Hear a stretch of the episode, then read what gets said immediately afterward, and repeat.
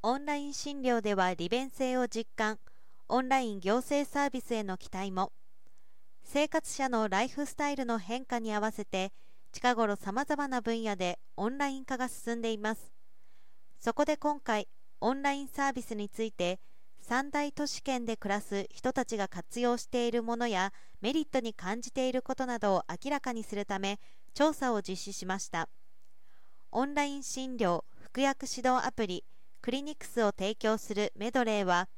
2月16、17日東京都、神奈川県、千葉県、埼玉県、大阪府、愛知県在住の20から60代の男女を対象に生活に身近なオンラインサービスおよびオンライン診療に関する意識調査をインターネットで実施し400件の有効回答を得ました。オンライン診療の利用実態についてもアンケートを行っているということです。同調査ではオンラインショッピングネットバンキング証券などの利用経験者が多い結果となりました。オンライン診療は利用率が2割弱だが未利用サービス中での利用以降は最上位でした。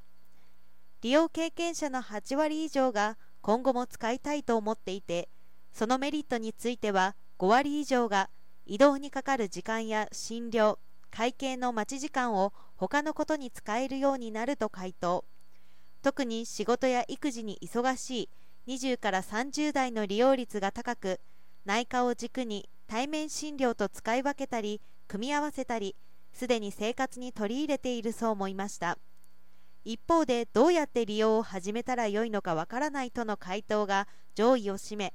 スマホアプリ等で簡単に無料登録できることや医療機関の予約診察決済から処方薬の配送服薬指導がオンラインで完結するなど基本的な使い方や利便性の知られていないことが示唆されました。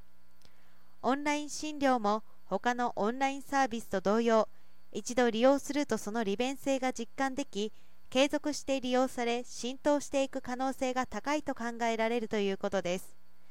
同社の調査によると今後利用してみたいサービスとしてオンライン行政サービスが0.5ポイント差でオンライン診療に続いています。